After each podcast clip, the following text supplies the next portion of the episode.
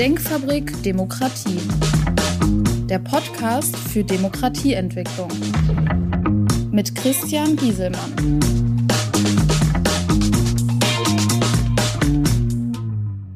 Hallo, mein Name ist Christian Gieselmann. Ich beschäftige mich mit Politik, Wirtschaft und Gesellschaft unter dem Aspekt Haltung und Verantwortung. In meiner letzten Folge habe ich gesprochen über Simulation von Gesetzen. Mein Thema heute, Gestaltung der Gesellschaft aus Sicht eines Ingenieurs.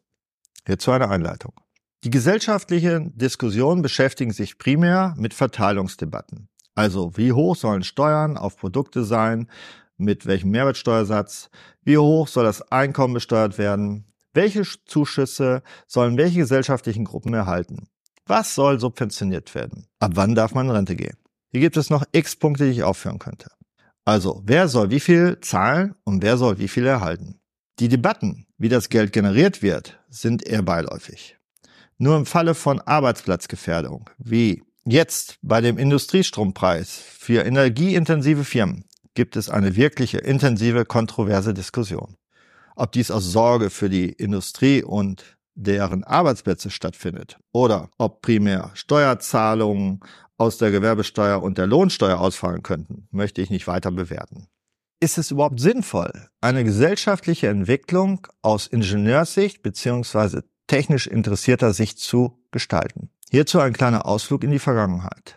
Nichts hat die Gesellschaft so geprägt wie die technische Entwicklung seit Menschheitsbeginn.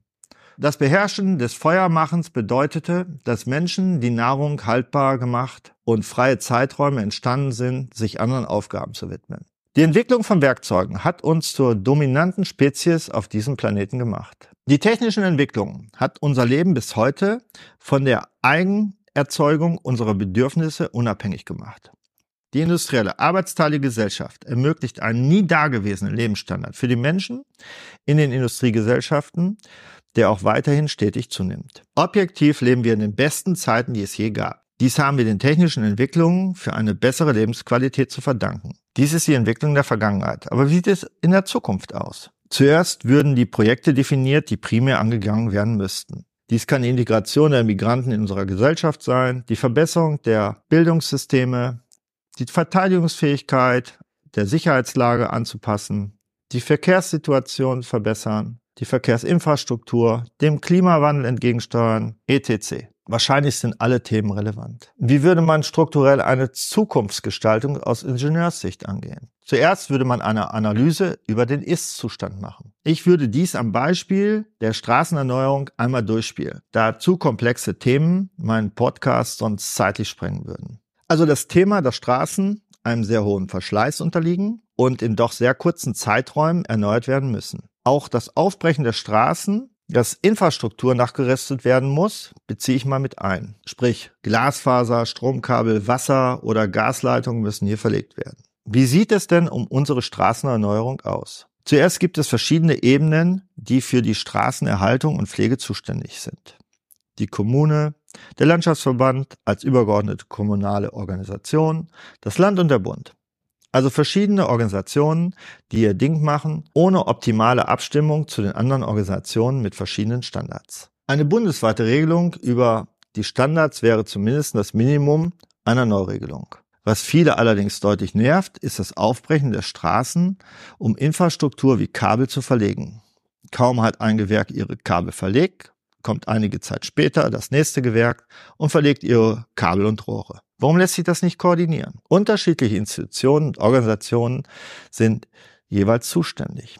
Eine übergeordnete Organisation, die dies planen würde, um Kosten und Ärger für die Anleger zu vermeiden, gibt es nicht. Dies liegt an unterschiedlichen Interessen und Geldtöpfen und Zuständigkeiten. Alternativ eine Neuordnung aller Gewerke und Zuständigkeiten und deren Finanzierung erfolgt ebenfalls nicht. Da keiner seine Befugnisse aufgibt, die er einmal hat und schon gar keine Aufgaben haben will, die die Organisation bisher nicht hatte. Eine politische Neuordnung der Zuständigkeiten ist somit unerlässlich, um im organisatorischen Voraussetzungen zu schaffen, die Bauphasen zu optimieren. Ein digitales Portal zwecks Baukoordination wäre zumindest eine schnelle, effektive Teillösung. Was aber könnte technisch verbessert werden? Warum muss ich bei einer Autobahn circa alle 15 Jahre die Fahrbahn erneuern? Dass in der Vergangenheit niemand mit der Zunahme des Lkw-Verkehrs, primär durch den Öffnung Osteuropas, rechnen konnte, ist soweit erstmal verständlich. Auch, dass beim Bau von Autobahnbrücken niemand an die Menge an Schwerlastverkehr gerechnet hat, ist nachvollziehbar. Aber warum es uns technisch nicht gelingt, eine Fahrbahn so zu erneuern, dass diese zumindest Jahrzehnte hält, ist erstmal nicht plausibel. An der mangelnden Weiterentwicklung in der Materialforschung kann es nicht liegen. Bedenken wir nur, was in anderen Bereichen in der Materialbeständigkeit erreicht wurde. Wie würde man erklären, warum es nicht gelingt, die Haltbarkeit von Fahrbahndecken zu verbessern? Was gibt es auf der Hochschulforschung zu diesem Thema? Was müsste in der Zukunft bei zu erwartenden höheren Sommertemperaturen eine Fahrbahndecke abkönnen? Müssen alle Sonderwünsche wie Flüsterfahrbahnen mit berücksichtigt werden? Wie kann man kostengünstiger die Fahrbahndecke aufbringen? Wo gibt es überzogene Anforderungen an die gesamte Fahrbahnstruktur? Gibt es Lösungen für das Refreshen der Fahrbahn? Also es gibt einen neuen Auftrag auf die Decke, ohne den ganzen Unterbau aufzubrechen. Ich will mir hier als Elektroingenieur keine Schlaumeiereien gegenüber den Tiefbauingenieuren erlauben. Allerdings gibt es überall Dinge, die so gemacht werden, weil die Rahmenbedingungen so sind. Also der Auftraggeber die Vorgaben macht.